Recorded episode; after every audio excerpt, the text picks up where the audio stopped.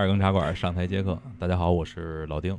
呃，今天是一个不一样的一天吧，应该是一个节气，就是什么？今天是它应该节日，节日是吧？嗯今天是七夕是吧？对，啊弄死他们。就是这个呃所谓的鹊桥鹊桥会啊，牛郎织女要相会了啊。那咱们也在今天这样一个节日里边，祝福大家这个有情人终成眷属吧。那么今天我们也是在这儿几个朋友一块儿聊聊天儿。啊，我们聊什么呢？聊一期灵异的话题。刚才我们在场的女嘉宾跟我们说了，说是啊，这个寓意很好，就是让那些虚伪的恋人们、虚伪的这个秀恩爱的人们啊，让他们去见鬼吧，好吧？啊，今天咱们一块儿录音的朋友来跟大家打个招呼。嗯，那个我是 Jessica，呃，录中元节的节目是吧？嗯然后秀恩爱的都见鬼，祝嗯天下有情人终成兄弟姐妹。嗯 够毒，啊，大家好，我是我是大明啊，啊，这个咱们情感热线的大明同志今天又上线了啊。嗯，大家好，我王玲。行吧，咱们我觉得啊，既然聊这种东西，之前因为在去年的时候，咱们中元节做过一期节目，那期节目聊的虽然不是关于灵异的话题啊，但是聊的是中国的丧葬文化和这个以以及后边聊的是什么其他国家的一些比较奇特的丧葬文化。蛋挞老师，哎，对，就是 那期节目的收听率还不错，但是有人就跟我说了，说你中元节应该聊点这种哎，这个呃跟这个神了鬼了有关的这种话题吧，哎，应个景儿。所以我说今天呢，就找几位朋友一块儿聊聊这个事儿。我先说一下我们现在的环境啊，是一个能够俯瞰北京的夜色，然后屋里漆黑一片。然后旁边还有在录像的这种旁听人员，今天很奇怪啊，说还不是还有旁听的录这节目，还有月光，啊，还有一些月光洒进那个屋里边啊，就气氛很诡异啊，比较适合今天。把照片晒上去啊，对对看看虽然看不见人是谁，但是可以晒一下照片，行吧？呃，因为在开始之前呢，我跟杰西卡我们两个人也沟通了一下，也聊了一会儿。嗯我觉得他还是一个挺有故事的这么一个人，咱可以让他先给大家说说啊，咱就不废话了，开门见山，直接说一下啊，之前你跟我说的那些，有没有什么让大家伙儿感到毛骨悚然的故事？就是呢，因为我学医的，嗯，然后医院里头呢就有很多类似的这样的一些传说，对，都说医生是不信邪的，错了，医生挺信邪的。比如说一个很简单的事情，就是妇产科嗯。生的孩子，嗯。妇产妇产科生的孩子，男孩和女孩是井喷，就是集中生的，一波波一波波生的。啊。对，然后呢，可能现在大家都知道，怀孕的时候其实性别就已经定了。能，超男女，嗯。但是呢，为什么大家会在同一波生呢？另外一种说法就是，同样性别的灵魂会聚集在一起来到人世间。这个是不太吓人的啊，这是不嗯太吓人的。嗯，但是我们医院曾经有一个很神奇的地方，我嗯之前可能像在座有有些同志们都已经知道的，嗯当时有一个很灵异的故事，嗯是什么呢？就是说我们的外科大楼，外科大楼里面有一面镜子，那个时候是老的外科大楼，在我读学医的时候，一个老的外科大楼，那面镜子，那面镜子，传说在特殊的时候，有人往里看会看到，不是镜子，不是镜子外面的东西，嗯，不是反射的东西，对，不是反射的东西。嗯但是那面镜子很少用，为什么呢？因为大家都知道外科楼的那个，嗯，说是镜子起雾的时候才会出现那种情况，但是嗯大家都不信，因为手术室的镜子是不会起雾的，因为它的嗯温度湿度是控制的。但是就是有一年，有一年，而且那面镜子是在楼道的尽头，理论上讲是不会有人在晚上的时候去的，因为手术一般择期手术排在白天，晚上那个通道是关闭的。唯独有一年，只有一年，有一天晚上，那个镜子，那个通道开放了。然后因为那天晚上有移植手术，哦，有移植手术会做得很晚，然后就会有有好多进修生和研究生从那个通道上来去参观这个手术。有一个学生最后上来，那天因为人多，然后空调出了点问题，那镜子真的就起雾了。那个镜子是穿衣镜，他换好手术服，换好那个洗洗手服会上去。要去看一下自己的这个状态是吧？当他上去的时候，在那镜子面前站着，然后他掉头就跑，他就没有进手术室，就再也没有去参观，因为移植手术是需要很难得的机会，是很多人去参观的，但他嗯没有参观到。他没有说为什么，一直到很久以后，他才说，才说这个事儿，就是他在镜子里起雾的镜子里，没有看到他自己穿着洗手衣的自己，嗯他看见一个女人透过水雾在对着他流泪。我操，那天出了一件什么事儿？出了一件，就是也是我我认识的那个女那个女的我认识，失足从六楼掉到了一楼，啊，摔死了，然后呢送到手术室，嗯没有办法活着出来。嗯嗯但是她死的时候刚刚怀孕，刚好那天晚上有移植手术，然后这个学生上去了，他在镜子里没有看到自己，看到了女死者。这个故事当时在医院里传得很广，我不说是哪个学校啊，因为不太好。对，但是后来这个事情，从这个事情以后，那个那个学生就再也没有去参观过移植手术。然后呢，那个楼，但是现在医院后来装修了，那个楼就外科楼就重新的给封闭了，就是嗯现在已经不在了，那个嗯那个镜子也不在了，整个外科手术室都改了，也不在那个楼里头了。这个故事就永远被封存了，就是再也没有人提及他了也，然后也没有人见过了。也没有人再见过。对，哎，这有点让我想起来，你们听过有一个原来传说，就是叫什么血腥玛丽的那个，啊，对，就是在一镜子里你做一些操作，做完了以后，然后会看到镜子里边儿，呃，两种情况，第一是看到这个血腥玛丽，嗯。这是第一种情况；第二种情况会在镜子里看到一个就是铜像的，对就是人就是外边什么都没有，是铜像的。其实你那会儿说是你已经跑到镜子里边去了，对。有，那么一个那么一个传说。之前。我在天涯上有这帖子，我记得对对对，好像我也当时也天涯转过。对，当时好像什么左央什么的，他们玩那个东西是有这帖子嘛。对。哎，这个反正第一个故事，今天就我就有点起鸡皮疙瘩了啊。嗯那你再给我们分享一个吧。哎，就我就是这第一故事吧说一下，就是我觉得其实嗯好多那种密室的，可其实可以参考这个故事，就弄一个那个双双面镜，嗯就是外边看不见里边，然后里边能看外边那种，嗯然后突然一变，外里边藏一人，嗯让他一照镜子的时候，他就看的是那个鬼。怕你们给吓着了密密室的镜子谁敢照？对嗯这都是一思路。嗯，可以。来，接着，来吧，再来一个。第二个也是跟镜子相关的，就是我自己看到的呢是，反正是在雨夜里头，嗯那个时候我学医，然后我们的那个研究生的，就是的那个楼是在不是宿舍是哦工作楼吧工，作楼。嗯在解剖教研室旁边儿。那天晚上是外面下大雨，然后我当时上楼对着玻璃，然后灯光从我背后打到玻璃上，外面是漆黑一片，嗯，那时候玻璃就是个镜子。嗯从我背后打过去。我当时对着，我想上楼取东西，我要上二楼取东西，上三楼。但是当我走过去的时候，我就隐约觉得那个镜子反射出来，在我后面还有一个人，而且离我很近。但我进楼的时候，我知道我背后是没有人的，嗯所以后来我回头看了一眼，没有人，真的没有人。整个楼道里空空荡荡，只有门厅有光打在那个镜子，打在玻璃上。但是你确实是在镜子里看到了一个反射的背影我当时想，应该是玻璃不平，啊，玻璃不平一定是会有就折射的折。射的嘛。啊然后我就走在玻璃面前，我就看了一眼，嗯看了一眼之后呢，突然我发现我没有动，我背后的人动了，是一个人趴在我的肩膀上，侧身一扭头，对着镜子里的我笑了一下。有 我没有看见五官，就是不是特别明显五官，我唯一能够记住的就是他的轮廓和他那个笑的嘴。嗯他真的就笑了一下，他片头的时候没有笑，然后突然就笑了。其实我很少见到这种事情，然后我就转身往楼上跑，跑的时候我就觉得背后一直有人，但我知道肯定是没有人的。然后突然我的一个同学从楼上下来了，嗯哎，说 Jessica 你跑什么呢？瞬间我就觉得背后的人就消失了，然后楼道里的灯就亮了。是能感觉到那个人就消失了。对，那一瞬间，因为楼道里是声控灯，但是我那一瞬间我都不知道，是我在上楼的时候灯亮了，我没有我没有发现，还是说这个时候灯才亮的？就是你完全不知道灯是不是那会儿在你跑上去的时候亮或者不亮。只是那时候我是懵的，我只是觉得当有人下来的时候，我的眼前就亮了。他们说有的时候鬼会坐在你的肩膀上捂住你的眼睛，就或者还会有那所谓叫什么拍肩，对跟着你走。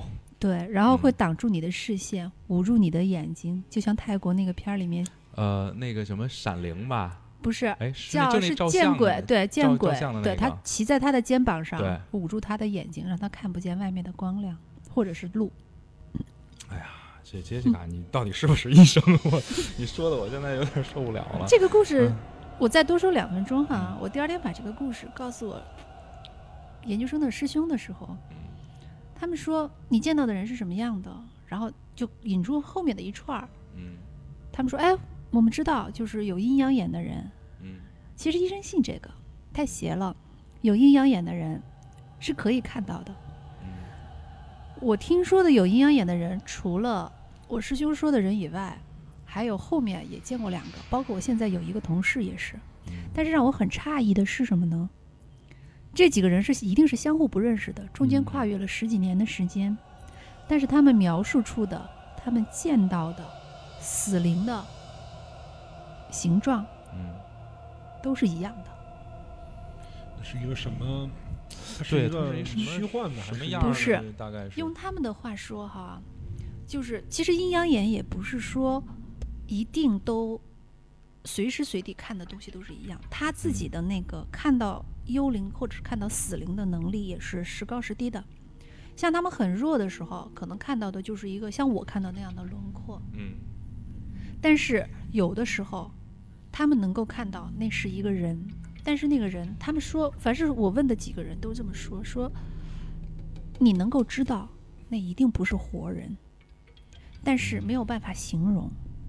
嗯，很清晰的时候，他们有的时候状态好的时候，会看到那个是和活人完全形状是一样，但是整个的颜色，用他们的话形容，颜色是不一样的，确实是没有没有没有影子。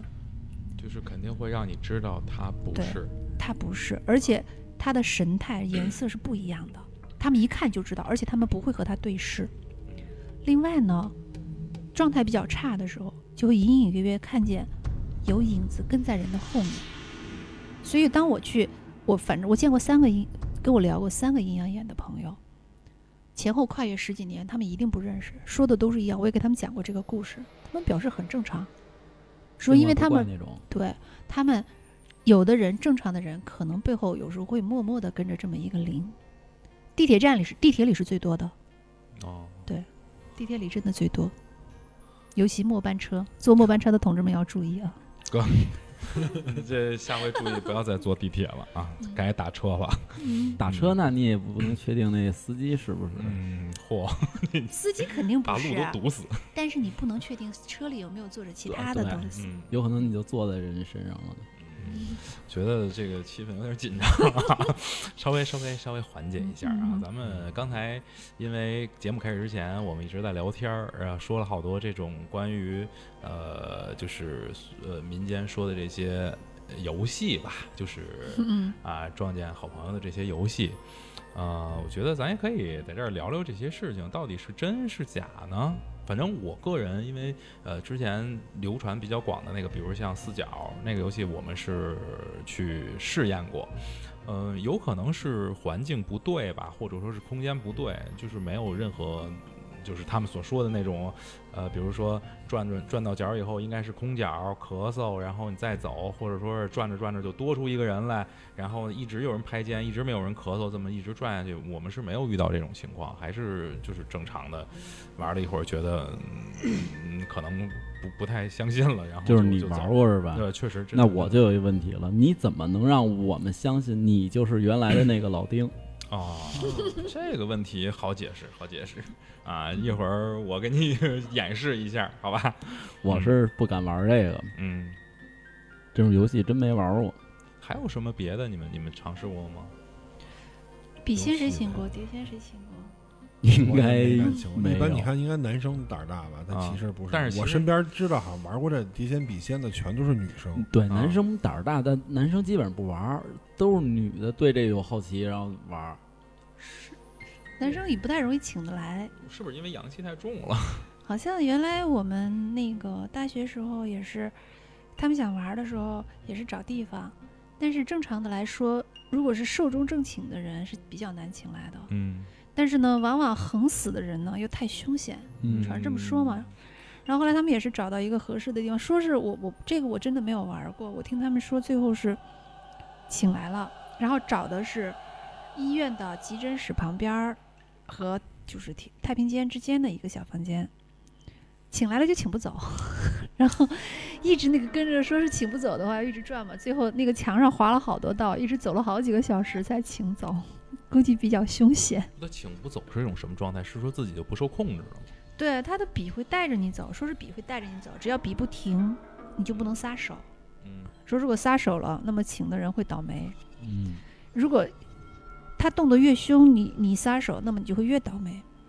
所以就不，大家宁可信其有啊。既然都请来了，然后那个笔就带着从纸上一直走到墙上，想让他走，他就生气，就一直绕着墙转，墙上画了好多道，绕着屋子走了好几圈儿，不走。呃，反正是说，我记得笔仙那个我我也看过一些人家说啊，是他是要有一个什么退界符的，就是说你最后画一个什么什么形状的东西，然后才会告诉他啊，OK 到这儿结束，然后你你可以去回去了。但是你说的那意思就是一直就是他不走，他不愿意。画出好，多东西来。然后你让他硬性让他走，他会生气。我们听人这么说的啊，说屋里转了好几圈儿，就是他在报复你呗，说白了就是他不高兴了呗。也是可能是不高兴吧，因为我没有嗯玩儿啊，我就听他嗯们这么一说，嗯，但说的好像是挺灵异、挺灵的。反正我觉得是，你听我们这么聊啊，其实就是大家当一个闲谈啊，就还是劝你们最好不要去，不要去尝试这种东西，因为我觉得这东西吧，宁可信其有，不可信其无。你有时候试完了，给你自己带来啊，比如说生活上啊，或者带来这个健康上一些不好的东西吧，没太没太必要。哪怕心理的阴影对，没有什么太大的必要。你放着好好的日子不过，非要去作玩这个嗯事儿，不值当的。嗯所以还是对，咱们也不能说就是光聊这种灵异的事情，还要是正面的疏导一下大家。敬鬼神而远之嘛。对，就是有嗯敬畏的心。一直咱们聊节目都说有敬畏的心，但是哎，不要太多的去跟他们接触，有可能有的事情是真的是咱们处理不了的。万一嗯碰上以后，嗯、但怎么说呢？你觉得就是都是说请什么这鬼呀、那鬼呀、没有说什么请神仙的啊，就因为你是请不来，你知道吗？这个因为。你你达不到那种境界，哎，这个神仙没有请的，没有说您来帮我们办一个什么事儿，神仙一般不会帮着办这事儿，都是供的，哎。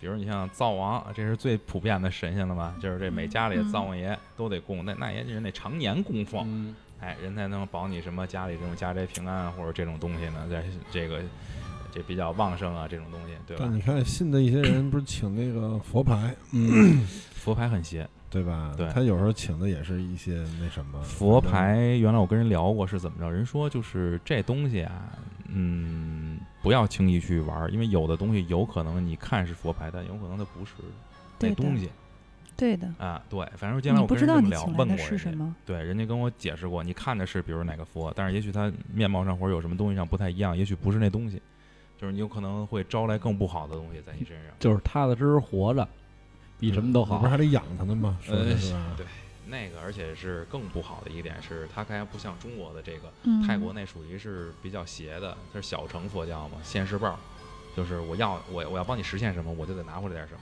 所以对那个东西是非常，反正不建议大家去触碰的一个一个一个事情。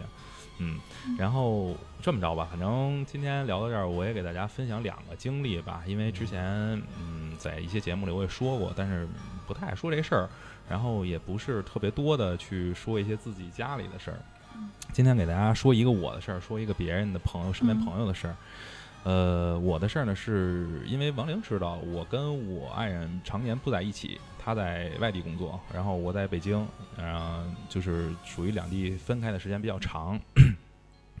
有一天是我记得我自己在家，家里就我一个人，然后大概是夜里应该是三点多还是四点多的样子，然后 我就是不知道当时是睡觉了啊，是睡梦中，还是我已经醒了，因为我这人神经不就是有点神经衰弱，就是嗯，反正是睡眠也不太好，经常有比如说有这个呃这梦魇啊这种情况出现。嗯、所以呢，我有时候就是醒来，比如说，哎，夜里醒了想喝口水，想上趟厕所的时候，我有我那个那个状态的感觉是非常朦胧的，我也不知道我到底是醒着呢，还是睡着了。然后这个事情什么呢？我我就记得是感觉是醒了，特别渴，然后想去厕所，然后想喝水，然后想就是那个起来待一会儿，然后嗯，下意识的感觉就是我我我我爱人在我旁边儿，你明白吧？明白。然后就是我就葫芦了一把，嗯有人啊，有人，我就葫芦了一把。我当时也没有什么反应，因为我跟我我我爱人在一块儿生活时间很长了嘛。然后我就葫芦了一把啊，有人，我说啊你去接着睡吧。然后我就起来了，然后去外边喝水，喝完水以后，然后就说去厕所，然后开开灯以后，坐在马桶上，我就看手机。看着看着呢，我爱人就是他那个微信有一条我没读，嗯啊，我我打开一看，他跟我说的是啊什么那个哪天哪天，然后呢那个我看我回去行不行？然后你你你看你怎么着请一下假？反应过来了。我当时就嗯，这这一下就这个这个神经就转过来了。我说哎不对啊，那外面床上躺的是谁我说刚？才摸的是什么？感觉肯定是有人呀、我摸的是什么？然后叫一人回家哦了。不不不不，你们都会往歪了想吧，对吧？但我不是那样人啊，我不是那样人啊。然后就是，但是我出去的时候再一看，是什么都没有的，根本就没有。后来我就当时自己就是 劝自己说，可能是做梦还没醒啊，因为我老做这种梦。我在前面的节目里讲过，比如说我睡着睡着看我床角坐一个黑衣服的一个人跟那晃，然后晃着晃着自己转头，这都是我我见过的。然后就就就自个儿确劝自己认那是，梦吗？我也不知道是不是梦啊。所以说，那就是绕回到刚才，你还是你吗？啊，就我死的是我，我是我哥哥，好吧？呃，反正有这有这么一个经历吧，但是我还是觉得这可能是一个梦境的东西，可能不是太真实。那当时你不太好确认。慌了，呃，我也不是特别慌，因为在我自己家里，我在这儿生活了那么多年，我不知道我家里发生过什么事儿吗？我家里又不是什么有什么阴气特别重或者怎么着，而且我们家确实是找大师看过、摆过风水位什么的，没觉得会怎么着。我老觉得可能就是那你怎么能知道那个东西不是跟着你回来的呢？呃，好，下一话题啊，啊，然后你这讨厌，这一会儿晚上回不回家了？这是，嗯、下面讲一个就是我一个身边特别好的朋友的事儿。这个事儿当时他跟我说完了以后，我觉得，嗯，如果要是真的的话，我老觉得他可能会挺凶险的啊。嗯呃，因为确实是看到了真的东西，而且呢，还是把他跟夫妻两个人去旅游嘛，还是把两个人都给吓着了。嗯呃，当时他是去安徽的宏村，大家去过的都知道，是一个非常老的一个古村，对，那里边有好多的民宿是那种就是原来的老宅，对然后翻建一下，或者是那个粉饰一新的这种感觉，就当成民嗯宿去让大家住了。他当时跟我说的是住了一个当时这种徽派建筑的一个老房子，就很老了。当时这个就是老板跟他说，就是这个房子已经啊几百年了，是他们嗯祖上一直留下来的这么一个房子。嗯、这个房子的结构是这样的，他父母是住他们他这种是跨院儿，嗯它不像咱们北京那种四合院儿是这种，嗯嗯他父母住的是另外一个跨院儿。嗯，然后他呢是住在把着门儿这边儿，就是有一个小门儿，嗯打开门儿以后里边儿是一个小院儿。嗯所谓小院儿就是一个卧室，然后外边儿带一个小庭院，特别嗯小，上里边儿有一些水呀、然后有一个那个小花坛，嗯，然后还有一还有一把那个就是那种乘凉用的那种摇椅嗯是那种东西，人坐的景观嘛。呃，然后就故事就开始了，他跟我说。晚上他就睡觉了，他们两个人因为白天去外边玩儿很累，说晚上那咱们就早点休息吧。然后呢，洗完澡就睡了。他说他在梦中的时候，他就是觉得，因为他睡觉的时候把那帘儿拉上以后，窗户嗯外边就是那个他自己那个小院子嘛，就说他就觉得那个摇椅上坐了一个穿红衣服的女人。然后第一次做这个梦的时候，他醒了，醒完了以后，然后觉得是个梦，然后他嗯。再缓一缓，然后就是觉得啊、嗯待一会儿再睡，然后他缓了一会儿又睡，一闭眼还是这个东西，嗯。就是脑子里就是在闭眼的时候，眼前就是这个情景，那儿有一个坐着一个穿红衣服的女人，嗯跟那儿摇那个摇椅，看不见脸。嗯然后第二次他醒了，醒完了以后他就挺害怕的，但是他他他媳妇儿睡得挺踏实的，他也嗯没没没敢叫他媳妇儿跟他媳妇儿说这些事儿，因为怕大夜里把他媳妇儿吓到嘛。他就坐那儿抽了根烟，抽完烟以后，当他第三次然后又去睡觉，睡觉闭眼的时候，过了没几秒钟，马上这个这个景象在他这个又脑海里又出现了，嗯还是一样，一个穿红衣服的女人坐在那个椅子上跟那儿摇。嗯然后他当时就有点生气了，这人挺鲁的，有点生气了，就起来了，直接起来以后，他就说：“我到底看看那儿有没有人。”起来以后拉帘儿，有人，不是，他拉开帘儿的时候，就是刚才你说镜子的时候，其实这个事情很像的。他拉开帘儿以后，外边是黑的，屋嗯里是有台灯的。嗯他拉开帘的一刻的时候，反射中他床上躺的不是他媳妇儿，是一个穿红衣服的女人，红色，他他说不是人，看着看可能不是人，是红色的跟雾一样的一团东西，嗯就是那儿飘着一团红色的跟雾一样的东西，没有他媳妇儿，嗯是一个红色的雾。这一刹那，他啪，当时就看见了，然后马上嗯机灵一下吓一跳，然后把帘拉上，再一回头就是他媳妇儿在那儿躺着，没有。后来当时他跟我说那一夜，他基本上开着台灯，然后在那儿看手机，就是一一夜都没睡。就是根本睡不了，然后他第二天就是醒来以后，然后问他父母说：“你们那边儿，哎，昨天晚上有没有什么事儿？”他父母说：“没有什么事儿啊，都挺正常的。”然后问他媳妇儿说：“你你昨天晚上做没做什么梦啊？”他媳妇儿说：“没有，什么都没有。”就是那三个人什么都没有，就他嗯自己是在夜里发生了这么一件事儿。然后他当时说是根本没敢跟家里人说。都过了很长时间，他跟他媳妇儿说，但是给他媳妇儿吓坏了。媳妇儿说：“他妈在哪儿住了两天，你就不告诉我，然后给我给我说那个万一出点什么事儿怎么办？”然后后来他是就前不久吧，我们一块儿见面吃饭的时候，他跟我说了这么一事儿，说去安徽宏村碰见这么一个事儿。那他没问一下老板，嗯，我祖上有没有一个横死的穿红衣服的我女人？红衣服最好就别问了，容易带回来可能。哎，好像是说 穿红色死的人会厉厉鬼啊，厉厉鬼，就是比较有怨气比较重的吧，说是。，嗯，哎呀，行吧，那咱让杰西卡还是让大明你说一个吧。你这个一天到晚的，这哪儿都混的，对，老出差，包括老出差。猴哥那个，对嗯我，我其实有几件事儿啊。嗯几件事儿呢，一个是分享一下一个是我小时候的经历。小学一年级吧，一年级也就一二年级，我自己住一个房间，然后呢，冬天，嗯，盖着被子晚上睡觉，因为有时候特热，就把被子踢开了。嗯踢开了以后呢，我就感觉，哎，不是感觉，就是有人在挠我的脚心，嗯，要说什么呀？挠我的脚心。啊、大哥终于到了，那没没，我哪敢啊！我最早以为呢，因为再说一年，因为小时候住在那个大院的平房里，然后觉得哎，这是不是家里有什么什么，比如说小耗子呀那种，，比如说你碰个土鳖什么的，啊很正常，啊对吧？说那可能是不是有东西？我就我就没当回事儿。然后呢，我过了一会儿，我又把脚伸出去了，我就刚伸出那被窝的一瞬间，又被挠了一下。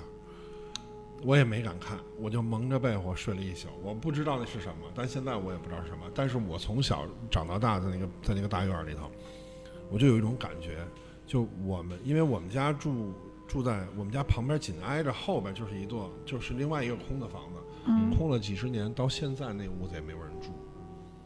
到现在那屋也没有有有什么事儿吗？屋里面？你听我说完了，这是我小时候对那屋的感知。我小时候我就自己我就 在我那屋，因为我那屋的卧室墙呢，我一墙之隔就是旁边那屋的另外一间房。是吗？对，然后我就老小时候我就老认为那屋子里有不干净的东西，但我说不出来是什么。嗯，就小时候就是有这种感知。然后巧的是去年，去年我那房子现在还在，嗯因为是一院子老院子，我去年说把这院子重新给翻建了吧，嗯就整个给翻建了。翻建装修完了以后，我让我们那个工人啊上去去把对门，因为把对面的那个房子，因为也是秋天快结束了，上面有好多树叶，我说你把树叶扫了，别春节万一有什么火着了，我让你把那个那个家道或者什么去扫了。他就上上上到房上以后去扫我对面那个房子的那个那个那个那个枯草，嗯他扫着扫着，他就不动了。我说你怎么了？他说他说这他他这个他这间房子里有人住吗？我说没人住，因为他是踩着我们家房去够对过那嗯房子树叶儿。嗯，他说这房子一老头儿坐在里头呢。哇，我说真的都，没人，我说真的假的呀？他真的，他一老头儿坐中间呢。我说我操！我说你赶紧下来吧，你赶紧下来。我也没敢看，我根本不可能，那也太吓人了。但是然后我就做了一个决定，我因为我跟他们我们家跟他们家一墙之隔，其实，在我们家，因为我们家围了一个院子，嗯你说养养鱼啊，养养花儿什么的，弄个葡萄架还挺好的。我就做了一个决定，就把我们家墙跟他，因为他们家的外墙就对着我们家院儿里，等于他们家墙在我们家院儿里，它有一窗户，嗯，嗯他通过那个窗户看见里头的，我就砌了特别高的一堵墙，我把我把他们家给气死了。嗯，那院儿还空着呢。那间那间房现在还空着，如果你们有兴趣啊，咱哪天可以组一团。可以，那天住一晚上。那天我带安妮路过了我那个院子，嗯我路过了那个我们家那个门口，我让他嗯往里看了一眼，从我们家大门往里看，嗯，你根本看不见任何东西。不是那个院黑那个院现在不住人了是吗？住人啊，那个、啊我们家那个院是一个特别老的四合院就是因为可能住东城的都知道，老的大院深宅大院多，啊深宅大院子，我们家是这呃，我们家这是临街的那个门，一直到一直通到下一个胡同，整个跨了一个胡同，你想院子有多深？嗯但是我从我们家大门往那个里头看，那天我开车路过，嗯，我往里看还是漆黑一片。嗯我从小就觉得那个院特别瘆得慌。这是一个我真实的故事。我再给你讲一个故事呢，是我跟我的一个同事啊，猴哥啊，你希望你听了这个节目，咱们再重温一下 这件事情。我们俩去深圳出差，嗯。深圳出差呢，我们的我们公司的那个住宿标准呢是一天八百块钱吧，那不低八百其实还不低。那我们俩呢嗯就住了不就完了吗？但是，但但啊不，我们俩加一块儿八百。啊，啊，然后我们俩就开了一开了一间酒店，那酒店其实没花多少钱，五百多吧，嗯。嗯在深圳南山，嗯，嗯。南山区。然后呢，我们就我就开了一酒店，结果猴哎真的睡觉是咬牙，吧牙放屁吧唧嘴，咬牙放屁吧唧全齐了。嗯 我就那屋子里都不是一只耗子，它咬完牙磨牙，那是一屋子耗子。后来我就那天我就精神精神衰弱了，我就一宿没睡。结果他早上起来五点看我坐在写字台，他还问我呢，说明哎明哥你没没睡觉啊？他说你好意思问他不是他说你醒了，你睡不着了是吗？我说你坐这儿，我睡会儿。然后第二天呢，我就做了一决定，我说咱俩这么着吧，咱俩把标准拆了。我说我这边呢五百多，我说你不行，你旁边我再给你开一个酒店，超点就超点了，因为我们在那得住三个月，时间是一个长差。啊对的，那你没法睡觉啊，对我没法睡觉，我一天两天行，三个月我就不行。后来我说，他说，他说我也不用住他的，因为我旁边那个我们那酒店旁边就有一个，就有一个速八，嗯是速八还是如家速八？嗯然后他说，我说那行吗？我说你在那儿弄一个好一点的房间。他说你甭管了，他说没问题。他就第二天他就搬着这，就去了那个房间了。去了那房间呢，当天晚上住那儿了。第二天我们俩出去办事儿，他跟我说，他昨天晚上操这酒店里他妈的不干净吧？我说怎么不干净？他说昨天晚上小鬼晃床。我说什么叫鬼晃床啊？他说就是你晚上晚上睡觉你被晃醒了。我说那你什么反应？他说我就骂呀。他说滚蛋，别他妈晃了。然后他就接着躺那又睡。我说那你胆儿真大。我说要不你换酒店吧？他说没事没事不怕。嗯连着晃了三天，嗯。也就是说他在那儿住了三天，嗯。连着晃了他三个晚上。嗯。我说你真的别住这儿了，我说咱换酒店吧。我说要不然我在我这酒店，我抄点标抄点标，我在旁边给你开间房不就完了吗？嗯。他说不用不用没事儿，他说我不晃我睡不着。他说我就住住住踏实了没事儿，嗯。他说我没什么大事儿。结果第四天晚上没晃，嗯。没晃第第四天早上起来，就酒店他其实那天晚上特别热闹，为什么呢？是因为那个酒店第四天的晚上，那个酒店死了一个人，哦。就在那酒店就死了。我说问他怎么死的呢？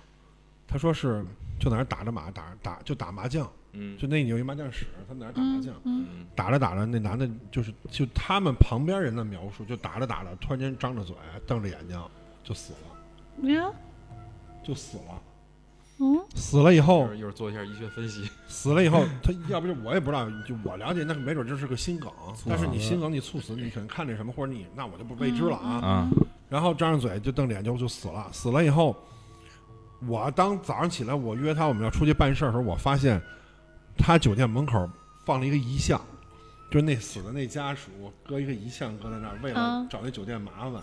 我说那搁那儿就搁那儿吧。我说你真的你你搬吧。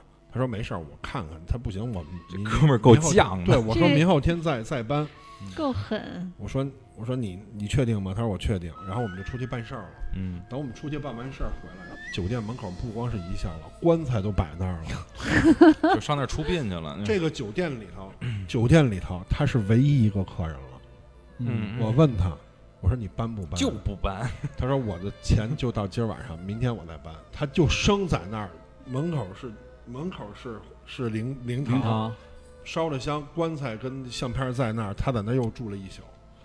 我去，这事我见过，所以我老说跟你们，有时候咱们踢球或者跟你们说，猴哥镇楼，他真是镇宅，嗯，就这个人太，就太邪了，这是我们俩亲身经历，就给我都吓得够呛。嗯。你说，你说你不信这事儿吧，我就说，其实人家就是小鬼儿要给你晃走，你就非不走，但是你阳气重，没没没把你怎么着了，结果那打麻将旁边给克死一个，对，可能阴气重点儿，可能就中了这招我。问过猴哥这事儿，然后猴哥当时就说说啊，我睡我的觉，他能把我怎么着？对，挺邪这。么回答的，也怕你想不吝的，真不吝吝这个，对，但是其实人生吧，还有很多很奇怪的事儿。我还有一件事儿，但这事儿可能跟鬼神无关，但是这个我觉得这个几率比中彩票都低，嗯要低得多。就是我我去有一年我去成都出差，约了好我们同事几个三五知己都约到成都了。嗯然后我跟另外一个同事，其实那个同事到现在也也也过也去世了。嗯跟我一块儿去的一个同事，然后我们俩先到了成都，先到成都呢，我们在成都当地租了一辆车，嗯当地的牌儿嘛，就是那个四川牌儿的川，牌儿川牌儿的车。然后呢，他是他家住哪儿呢？他家住北京的房山，嗯那叫什么长阳是吗？长阳，嗯长阳那位置。然后他住那儿，然后我们租了一个当地的车。嗯然后呢，我们在我们在当地租车开的时候，我们去接我们另外同事的路上啊，嗯同事路上，因为我们抽烟嘛，都在车上抽烟，嗯然后我就 我开着车，他我说你给我打火机试试，他把他打火机给我了，我把打火机顺手我就放在旁边手扣里了。嗯然后过了一会儿，因为我去机场的高速上嘛，我又接其他的同事，嗯然后我就又拿了一根烟，我从我左边手扣里我又拿了一打火机，我点上了，嗯点上了，我就点的一瞬间，我觉得有点什么不对了。嗯我说不对啊，我说我们那哥们儿叫杰森，我说杰森，我说你从北京带来了几个打火机啊？他说我带了一个啊，他说我们家门口的呀。我说我我看看，他把我旁边那手扣那拿出来了，是他们家门口写着什么房山什么什么什么洗浴中心，嗯，一个打火机。你听我说啊，你跟我结婚了吗？你把人点了吗？这没没是正经场合。我说我哥们儿现在已经那哥们儿已经去世了。然后我拿出我左边手扣那个打火机，一模一样，就两个打火机一模一样。双鱼玉佩，我去！我当时就，复我当时制把车就停在了高速公路上。我当时把车停在了高速公路上，我们俩当时就对着也也毛了。我说，我说咱俩算算这概率，嗯，咱俩算算这概率比中彩票都低。得有一个人去过北京的长阳的那个洗浴长阳那个洗浴中心，并且把打火机带来了成都，还得放在了这辆车上，让我们俩碰见。嗯，你就说这事儿有多、嗯这对多邪，冥冥中自有天意多。有缘分。嗯不过我信缘分这东西，也许你回头的时候，嗯，缘分就在你后边。对，你你那也不一定，没准你回头的时候是其他东西在你后面。也有可能。对，嗯对。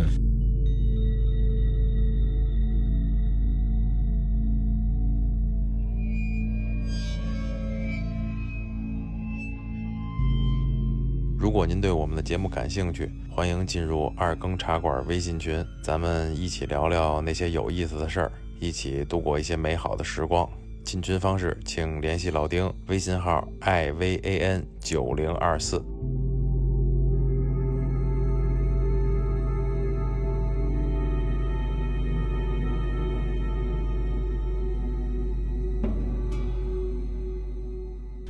应该说说你上回跟我说那个前两天晚上你说那事儿。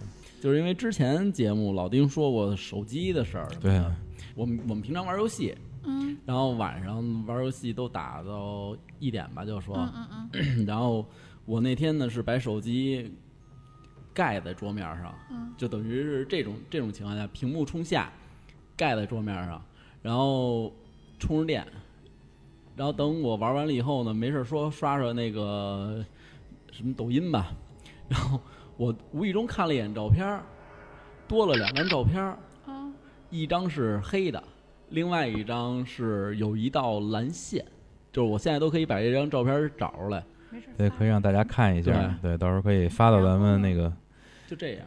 就就是就是蓝线，就就是他给我发的时候发那蓝线，我就特纳闷，我说这什么东西这？手机是我平平着搁桌子上充电的，而且当时我玩玩游戏的时候，那屋子肯定是亮的。嗯爱是一道光。嗯然后就多出这么一张照片来，周围全黑，只有一道蓝线中间，而且是两张连拍。第第一张是这三张照片是十二点五十一，还有一张是十二点五十，五十的那张照片是全黑，然后五十一时有一这张照片，然后我就跟老丁说，我说我操，我说这遇到灵异事件了，但当时我没我没害怕，嗯就我觉得一张照片倒没什么，又没拍出其他的东西来。嗯你就应该拿着屋里一片黑，拿着手机啪啪啪到处拍，没准能拍，没准能拍出来，没准能拍出来。嗯，那你估计该卖房了就。不是拍是没准能拍出来，但我就我就怕那种你拍完了以后你不知道该干嘛了。对，要真发那肯定的现有你怎么办啊？我啊真的我就与其不知道，嗯，我现在每天回到我爸妈家就住的那个平房里面，因为现在院子还在，去年刚翻盖完的嘛。嗯，就我每天晚上有时候我睡觉，我都会觉得不太自然。对不踏实，就特别不踏实。哎，这老平房确实是，尤其是关键我深宅大院，居然是老宅子，就那种老的四合院，几就几进的啊而且原来最早嗯是一个王爷住的，就是是就是我也不知道里头发生过什么，嗯你也没对法考究。这个是原来过去的深宅大院，尤其是像这种官官宦家庭吧，就这个这个里边啊，过去尤其是啊王爷呀、亲王他们这里边，那个哪家处死的下人呀，什么这些丫鬟呀，什么包括嗯这个争斗啊，死人都不少。所以那种那种大的那种，尤其是那种深宅大院，阴气都特别重，嗯，真的。这个哪天可以找一个风水师去看一看，嗨，摆摆风水位。嗯我先给我们家看看风水。哎，你们家不用看，你们家我已经看完了，嗯，你们家我已经看完了。行吧，赶紧让杰西卡登场再讲两个。讲两个刺激的，刺激说不上，说刺激，哎，不要说刺激，讲两个级别稍微高一点的，嗯还要高啊！让我真的是一下子想不太起来，我也没有嗯办法说一定是极怎么比较啊，因为这些事情是真的，我只能嗯保证我讲的事情都是是真的。真实的，对，至于能把人吓到什么程度呢？得各自看。嗯。呃，先是我外婆的一个事儿，嗯，这个事情呢，就我们自己家里人知道，嗯。我南方人，所以叫姥姥叫外婆啊，就是我妈妈的妈妈叫外婆。当时我外婆去世之前呢，其实我们都跟她守过夜，她医院住了很长一段时间。后来因为孙辈儿嘛，要么上学，要么要上班儿，就不会老去看着她，就没有办法，就说那这样吧，说那个找一个大姐，就护工去看着她，看了一个星期，就她的病就时好时坏。那个时候因为冠心病嘛，就时好时坏。嗯突然有一天我，我妈去了，然后那个护工大姐就跟我妈说：“说老太太可能就是两天的事儿了，说你们准备一下。嗯”因为那几天我外婆看着状态还不错，我妈就特别奇怪，说：“为什么你会这么说呢？”那护工说：“他说他说我今天晚上就干到今天晚上，我不再干了。说反正你准备一下，就这就这两天的事儿。”我妈说：“到底怎么回事儿？”然后呢，那个护工呢说：“我不跟女人说这个事儿，把你老公叫来，就把我爸叫去了。就男人阳气压一压。结果我爸说：“说你去问你老婆，她是不是有几个未成年就去世的兄弟？夭折的，然后对夭折的。我爸说为什么呢？他说昨天晚上，因为护工嘛，晚上起来嘛，就看护老人。他正在那儿坐着，迷迷糊糊想睡觉哈、就突然看见门开了，因为当时我外婆住的单人病房，他就看见一个老爷子带着两个男孩就进来了。进来以后，那两个男孩就一直站在我外外婆床边，然后那个老爷子就直接躺我外婆身边了。护工就说：“你们干嘛呢？啊，这是病人的床，而且你们深更半夜怎么到医院里来的？”说那老爷子起来跟他说了一句话，说：“我是他，我是他男人，为什么不能睡他旁边？嗯哦因为我外公在我去，在我出生之前就去世了，哦满头白发。另外还有两个男孩，说你知不知道你你老婆的这个事情？我爸就特奇怪，说我我妈从来没有跟他说过他有这种兄弟，就去问我妈，我妈特诧异，说你怎么知道的？他确实是有两个男孩出生以后没多久，一个活到了五岁，一个大概三岁，嗯就就夭折了。然后我外公去世的时候，因为比我我我在我出生一年，我外公出生一年前，我外公就去世，满头白发，带着俩男孩进去。结果第二天我外婆的状态奇好，就是回光返照回光返照，奇好，还喝了点吃了点东西，嗯。紧接着当天晚上就去世了。嗯。很邪的事情是什么呢？他去世的时候，因为在医院去世的嘛，嗯。就是护士是要晚上去世的，是要做那个就是处理的，是要做完。哦对，然后就有护士给我妈说，说你们病人患者家属怎么就是不走，不走啊？哦就在那个房间里头。当时因为我我妈他们在外头，就说怎么不走？说是我妈特警觉什么样的？说一老爷子带俩男孩儿，哦，其实都看见了是吗？就护小护士一个人在里头出来的时候看见，跟我妈哦说，一转眼屋里没有人。哦，这个故事就是说那两个夭折的男孩的事情，我爸是不知道的，哦，只有我妈他们那家，因为很早就夭折了，所以他们谁也不会说就说。不提了啊。从那之后，就是大家都觉得这个事情一定是存在的，但是当时没有怕，因为是自己家里人。嗯嗯但是就是类似的这种事情，其实不止我一个人听过，可能嗯大家很多人都听过类似的。对，对，老人去世之前，已经过世的亲人会来接他，嗯这是那我觉得这还挺温馨的，真的。所以这个应该对一个人走之前，你会能看到一个你跟你你的直系的一个亲人过来接你，我觉得死亡就不可怕了，瞬间觉得，嗯。对，其实也是。嗯，其实我一直特别好奇，就是所谓的回光返照，它到底真的有这是可这是医学上可以解释的。呃，就是医学上，我你先说说医可以学上怎么解解释的。释这个东西。因为人的机能在就是完全能量完全消耗掉之前，就是嗯生命结束之前，人体内的一些代偿就储存能量。对储存的一些，比如肾上腺素，比如嗯说就看你快要消快，就是人有一个内部的有个平衡，当你某种激素或者某种水平下降的时候，它会把它激发出来，让它达到一个正平衡，就正常的一个循环和平衡。嗯但如果是比如说在人的能量要消耗完之前，它会用最后把最后的潜能全部释放出来。但是你哦代偿的东西代偿完之后，你就没有能量再补进去了。就理论上是这样，但是从各个激素水平来说，比如说你的肾上腺素会加快，然后心跳可能也会加快，就你的能把你体内储存的能量都消耗掉，全部消耗完，这是人体会自动调节的一个过程。但是当你全部消耗完，又没有剩余东西去补充的时候，这个时候可能你就就很快就衰竭掉了。嗯，这是那个嗯对，确实是因为我外婆其实也是那个三十年前哦骨骨颈骨折，啊后来在床上躺了两年多三年，那会儿是没有办法去换那个金属的，嗯金属啊，但是特别容易并发症就是肺栓塞是吧？嗯有，但是呢，她也没有发生肺栓塞。但是有一天，突然间我回家的时候，我发现我外婆坐起来了，坐在床上，她觉得嗯今天状态特别好，就想喝粥。嗯然后家里人就在喂粥，还说你看今天老太太状态特别好，九十多岁了。嗯嗯。然后当天晚上就走了。嗯，是，确实是因为老人这种啊，我觉得为什么刚才他说这个就是储存的能量啊，去消耗干净，然后就是人可能就就要不行了，衰竭了，这种。呃，我记得是当时我记得我在之前的节目里说过，原来我姥爷不是嗯身体没什么毛病，摔了一下，嗯摔了一下，然后脑出血，脑出血送到那个当时在急救中心，在急救中心先好像是昏迷了两天，然后第三天的时候，就是急救中心大夫给我们家打电话，就说呃两个护士摁不住，醒了，嗯必须要回家。就是我，嗯我得回家，嗯，我就得回家。说赶赶紧，你们赶紧说楼楼下谁谁在值班？说说我爸在值班，赶紧让他上来上来，然后你们赶紧来。然后说那个说不行了，这这必须得家人过去去去安抚一下。说护士摁不住，就就得起来就往起站，刚刚刚弄躺下就往起坐，坐完了以后下地，直接就出门要走。然后呃，大概这种情况持续了大概半个小时，半个多小时，然后就再次昏迷了。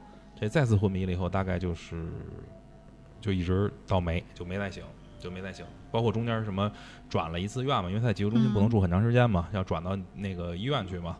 包括转院就一直再也没醒，就一直是后来脑死亡嘛，就没了。对，这确实是有这种这个回光返照的这种情况出现的，嗯，嗯。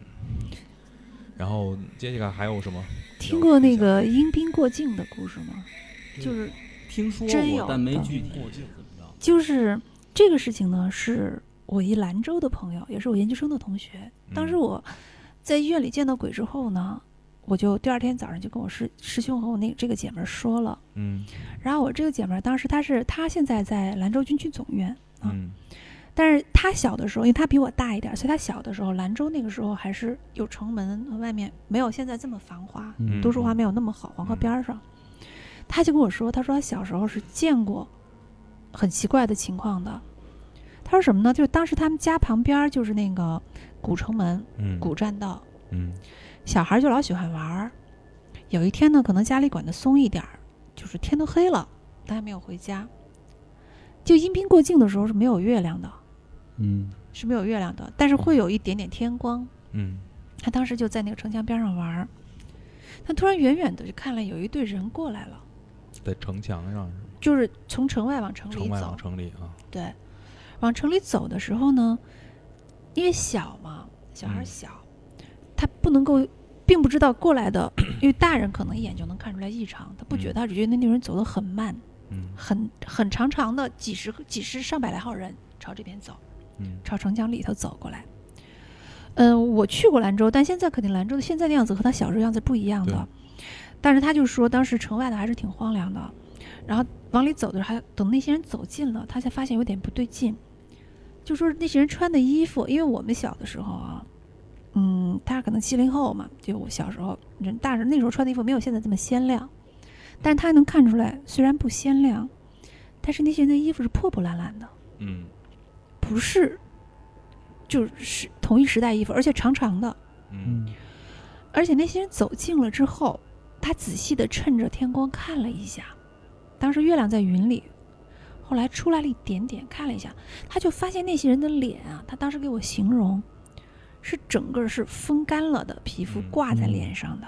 嗯小孩不懂得怕，但是觉得很怪，长得跟别人不一样。他就觉得那些不像是人，哦像是他觉得当时小觉得像是某种动物，就是嗯那个皮肤是风干了贴在脸上的，因为小时候可能也没有僵尸什么的说法，嗯他就想走近一点，等着那些人走进城墙里，他看仔细看仔细，嗯而且那些人走过来的时候没有声音，一点声音都没有，他就奇怪，他就想走近一点看，但是后来发现那些人走进城里后，城的另一面没出来，那就消失了，就消失了。哦。他后来回去跟他妈说，他妈吓得半死，再也不觉得晚上出去了。小孩儿吗？小孩儿，我觉得这种事儿好像只有小孩儿能看。对，说小孩儿的火眼低，是的，嗯呃，而且所以说很多时候像去什么地方，小孩不能去。嗯就像我姑父去世的时候，我儿子那天晚上不让他在那边，他但是那天晚上突然突发高烧，嗯然后我就没有守灵，我就回去，就是说是家里老人去世，如果孩子刚好去的话，可能就会有这样的问题。对。嗯哎，我特好奇，就是嗯你是因为从医嘛，一直原来，嗯。呃，你在就是包括后来在医院，还有之前或者是在上学的时候，就是我老觉得那种环境吧，反正让咱们来看，会是一个就是根本觉得接接受不了的这么一个环境，尤其是刚才你跟我聊，你之前要学解 剖啊什么这些嗯。这些东西，我觉得这个东西肯定是作为我们来说，嗯，是无法接受。你在那个时间里有没有碰到过什么就是比较奇奇特的事情？还是说那个环境里其实不会产生这些不会，真正在医院里的环境里，其实医生是没有时间去想这些的，因为嗯太忙了，就跟我说我解剖的一样。嗯然后像我们解剖之前，我开始节目开始之前跟你聊的，嗯，那个时候你想的只是要考试，嗯我一定要把这个过了，然后我从下午看两个小时，在四十具尸体里面转了两个小时，一个一个找它的组织，然后找到外面全天全黑，然后外面下起了大雨。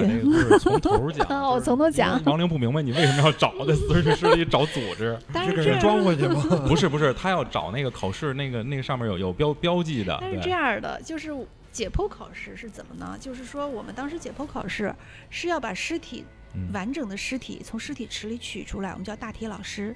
嗯取出来之后呢，洗干净，然后四个人到五个人分一具尸体，这具尸体我们就要从头把它剖开，然后每一个组织一个组织的找，去辨别在这个上面的位置和嗯相应的识别它相应的器官。嗯最后考试的时候会从一百多具尸体里面找四十具出来，然后一个上一个尸体上面的一个组织选一个组织出来记个神儿。然后上面贴个标签儿，一二三四五就四十道题，每道题二点五分，嗯然后你写在那个卷子上。嗯嗯每一次进去二十个人，我们当时考试这样的，一个门进一个门出，出来的人呢就不能和未考的人交流，交流啊一直到所有人都考完。所以当时你如果记不住，因为它四十句尸体是随机选的，嗯你并不知道他会选哪句，总共一百多句，三个教室，然后要找出来。所以你唯一的办法就是刷题，就是每一具尸体你都去看一下题海，这是题海对战术题海战术。但嗯是我当时我特别懒，我考的也不太好，担心我过不了，于是考试的头一天晚上，我就到那三个解剖教研室，当时是开放的，为了学生复习，嗯我就一个一个去看，要把每一个都记下来。那时候没有手机，不能拍照，也不许拍。对，说到这个故事，我待会儿给大家讲一下，我们的解剖教研室不许拍照，不许嗯拍答题老师。嗯我们当时那个时候并没有手机，就手机还没有这么普及。嗯就那个时候，我读大一的时候，手机根本就没有用，还没有拍照功能对然后我们当时在找的时候呢，我就每个都去看，然后一直看到九点钟。那时候我记得特清楚，突然外面就打雷下雨了，然后就停电了，我就出不去，没有带伞，然后我就没有办法，我就只有站在那个解剖教室中间，四十具尸体站在那个中间，等着雨停，停了以后，我才能把白大褂脱了出去。嗯，可以，我觉得。然后这个时候，那个管理员就来关灯关门，嗯，他看见我们的门开着，一推门，看见四十具尸体当中站着一个人，站了一身，那一瞬间我差点没把他送走。这刚刚是这要咱仨在，肯定送走，就起码送走俩的，这挺吓人的。这个，而且当时穿的白大褂，我站在那儿。嗯，这但这这有点意思。这个，说那个大体老师的事儿也是这样，就是不许拍，就不允许你拍尸体，这是不尊重的，不能够因为捐献遗体的人是有尊严的。嗯但是真的当时有人不信邪，就会嗯去拍。嗯我们当时有同学真的拍了，那个时候还是用相机拍的，嗯拍出来之后就这么邪，凡是带有尸体的照片全部曝光。哦就对，只有拍人的能拍出来。一卷里面嗯就那几张不对，是有些事儿还是不能做的。对对，不可以要对种敬鬼神而远之。对对对，但我觉得啊，他们因为首先职业很神圣，嗯他们救的人一定要比对吧？什么那种横死的人要更多。其实，嗯所以我觉得他们还是首先福报对有一光环在，嗯所以他们可能也不太不怕这些了。我觉得第一是心理这个心理吧，但但第二是其实是不是接触的太多了？不，就是医生本身并不怕，就因为是救人的，对吧？不是害嗯人的。你甭管是什么样人送来的，医生肯定都是要救你的。可能你的亲人不想救你，但是你的嗯。医生一定想救你。没有哪个医生会想着把人往死里整。嗯。但是医生有点信，其实是说实话，就医院里有很多小小的迷信，嗯。比如说你晚上的时候不能吃芒果，否则你值夜班的会特别忙。啊，对，就是这类的东西，就是哦各个、各个科有各个科的那个东西。还有呢，就是像有的人，他值夜班的时候，就是患者就是老是遇到抢救。嗯嗯有的人呢就老闲，就是就是老那个，而且你不能抱怨，说哎今天晚上就不能说哎今天晚上好闲啊，没有没有急救的人来，没有夜班，马上就会来。嗯。我当时呢，我现在没有干临床了，然后我当时可能命也不好，我就觉得啊，嗯。他们号称我是天使，为什么呢？只要我到哪个科，哪一个科的患者就重重的都不会死，但是会不停的去抢救，啊然后等我一走，就轮转的时候，那客人就哗哗死，然后抢救的就死了。他们说有那 ICU，他有时候就比如说一晚上嗯就特别忙，对就他一下哦连着走，是对那种的。对就比如一，要不就今天什么事儿都没有，对就跟你是其实跟生孩子那道理是一样。对，就是轮轮波带走，轮波嗯来。哎，这东西反正我觉得怎么说呢？不管是从事什么职业，医生也好，还是咱们普通的这些老百姓啊，在社会上待着的这些人也好，还是，反正这东西我老觉得是不可不可就是信其无的这种。你还是它是怎么说呢？老是多少让你感觉是有这种东西存在的，嗯，因为你你好多事儿发生了以后，你让你觉得你不信都不行。而且你科学没法解释。呃，对，有的事情真的是你无法解释的嗯。你比如像这个刚才说的这种笑脸问题啊，这这有让我记忆深刻的一种笑脸问题。你这东西是你怎么解释？你说刚才他说了，说是什么那个镜子可能不平啊，有这个。对，那我不动，他动啊。对啊，但是你这俩人儿，这是后边动了一下啊，对吧？你这东西就无法说了。其实我认为遇见这种这种事件吧，其实一共分三类型。嗯，我觉得很，其实每个人他可能都触及过第一类型，就是感知。嗯。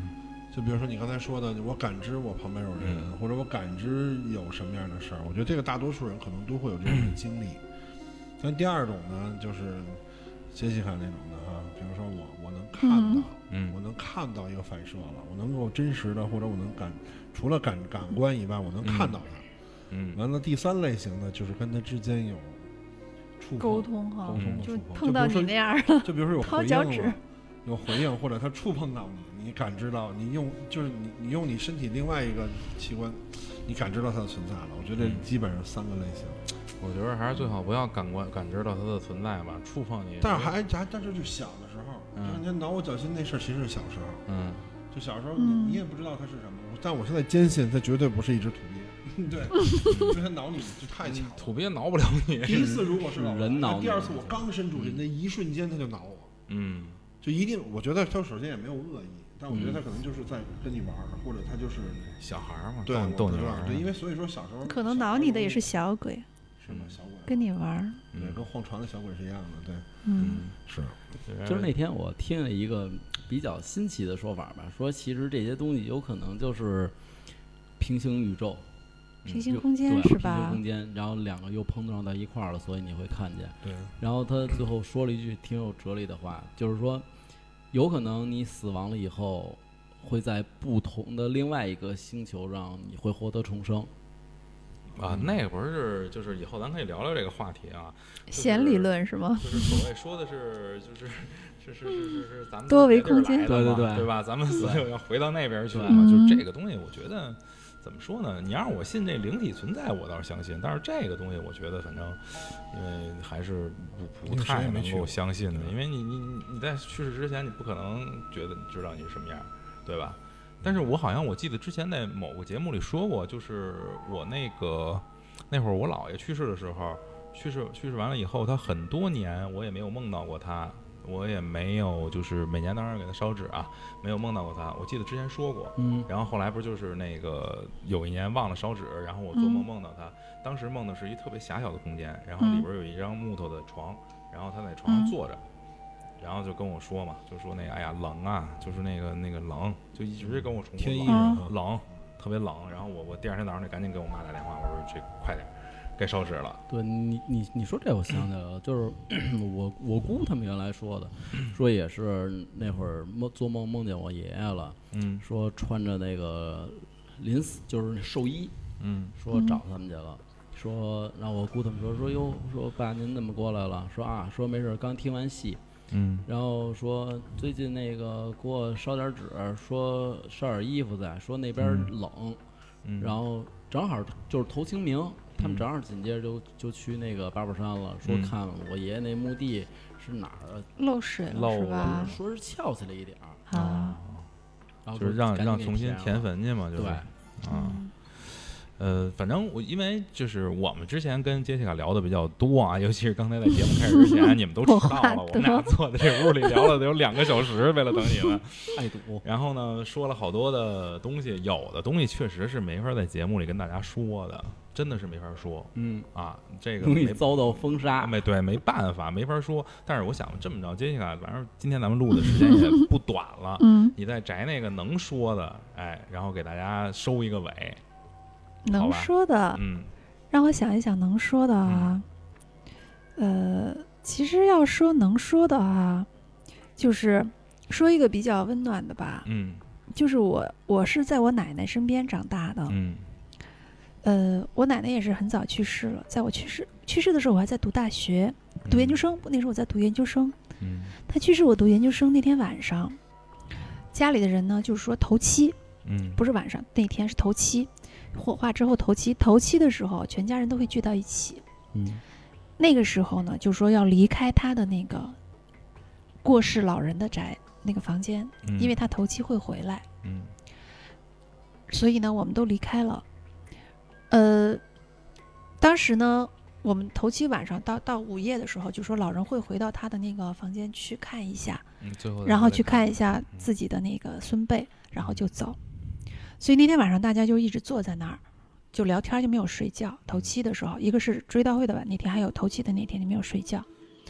我们一一家人，包括我好多海外的哥哥，这些都回来了，就在一起聊天儿。啊，聊到午夜的时候，我当时有点困，我真的有点困，熬不住了，我就睡觉，我就说我去躺一会儿啊，你们嗯聊一会儿，我躺一会儿再过来。然后我就在旁边躺了。结果躺着的时候，我就隐约就听到了一个小闹钟在那儿滴滴滴滴滴滴的响。嗯那个闹钟声我很熟悉，是我奶奶房间里的闹钟。但是我想那个闹钟也很老了，奶那个闹钟奶奶一直没有扔。嗯后来呢，我就惊醒了，然后我就看了一眼，没有闹钟声，整个房间没有闹钟。嗯，我就出门去，因为当时是大家一起聊天的时候是在我表姐家，哦，堂姐家。嗯我就问堂姐，我说你们家有没有闹钟？堂姐说没有啊，说我们那屋从来这谁用闹钟啊？这个时候啊，都这个那个时候年代已经除了老人的老人都不用闹钟了。然后就去屋里看了一眼，没有闹钟。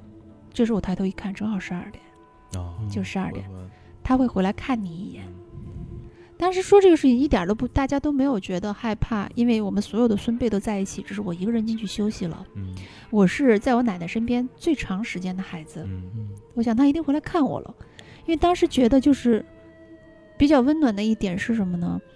老人其实真正的老人啊，他是一个家族的纽带。嗯对，对当一个老人去世的时候，可能家族的纽带就断断一点点，就很多下一辈的人对就就丢就接不上了老。人再去对更多的走动。现在回头来看，嗯那一年就我奶奶去世那一年，是我们全家凑的最齐整的一次。嗯后来，即便是过春节，因为他去世了，他可能后面各个孙辈之间就不会看老人这种动力，嗯嗯。就没有说，因为大家都有另一半也有家，嗯。到谁家去都说不准，唯独那一年，是我们所有孙辈聚在一起，所以这个在我的记忆里面是特别温馨的一件事儿。虽然我知道我奶奶一定来看我了，嗯。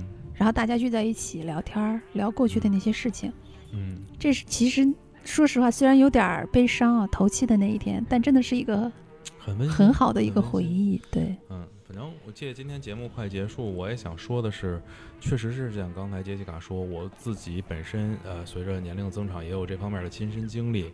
呃，老人去世以后，呃，原来是呃，甭管是春节、嗯。还是啊、中秋节呀这种呃节日里边儿团圆的时候，大家都能在一起，一大家子人，多少就是呃恨不得十几口子多少人，然后坐在一起围在桌子上一块儿吃饭聊天儿，对，然后小孩儿在一块儿玩儿。但是随着老人的去世呢，有的时候这种关系往往就慢慢的开始淡漠了，就是彼此接触的越来越少，因为现在生活节奏也比较快嘛，确实是。然后大家都比较忙，然后忙着去挣钱，忙着去奔自己的事业，很少再有时间聚在一起了。其实我是想借今天这个节目跟大家说一下，因为马上也要中元节了嘛，对吧？嗯呃，多去回忆一些像咱们这代人，或者咱们也就别说父母了，就咱们这一代人吧，多去回忆一些小时候老人在的时候那些美好的日子，那些真正兄弟姐妹之间的温暖。少去想一些现实当中名利的那些嗯让你觉得就是心里比较难过的这种东西，尤其是兄弟姐妹之间，我觉得有时候也可能是因为这些事情慢慢变得疏远。但是我觉得你在想他不好的这个 这个之前，然后多去想想你们小时候那些在一起温暖的东西，能够把这个真正。呃，这个家吧，再重新的让它就是其乐融融，再重新的让它就是壮大起来。因为我觉得现在一谈到家庭，一谈到幸福这个概念，呃，在现在当今呢就是中国这个社会里，其实是变得越来越。越不是奢，就是就是这个东西越来越奢侈，就是变得越来越少了。因为你看，我们打开电视机看到最多的，比如你像我，我经常会看一些，比如像《第三调解室》啊这种节目，那我嗯看到的永远都是那种不好的一面。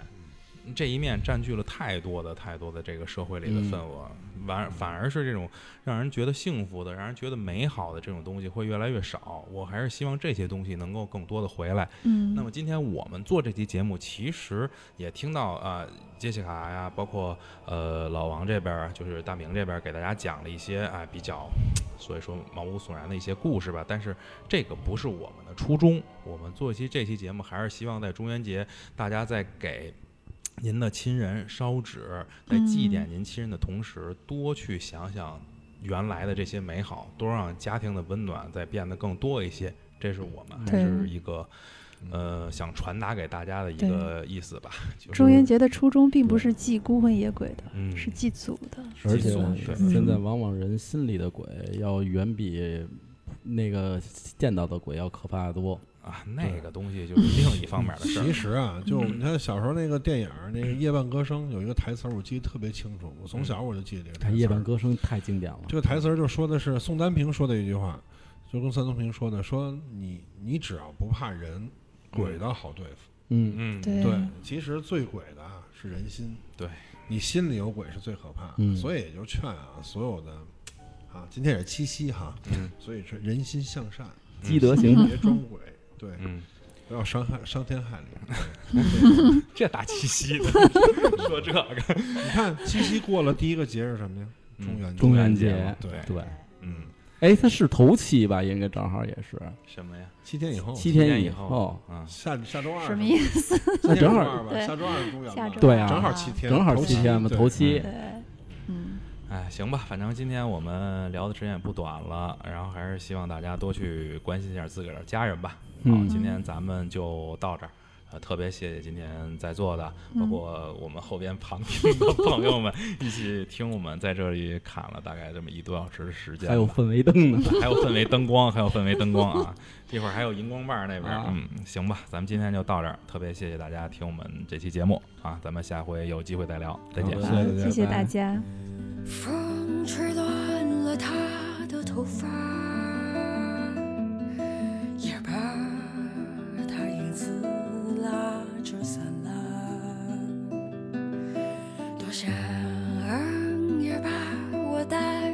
着走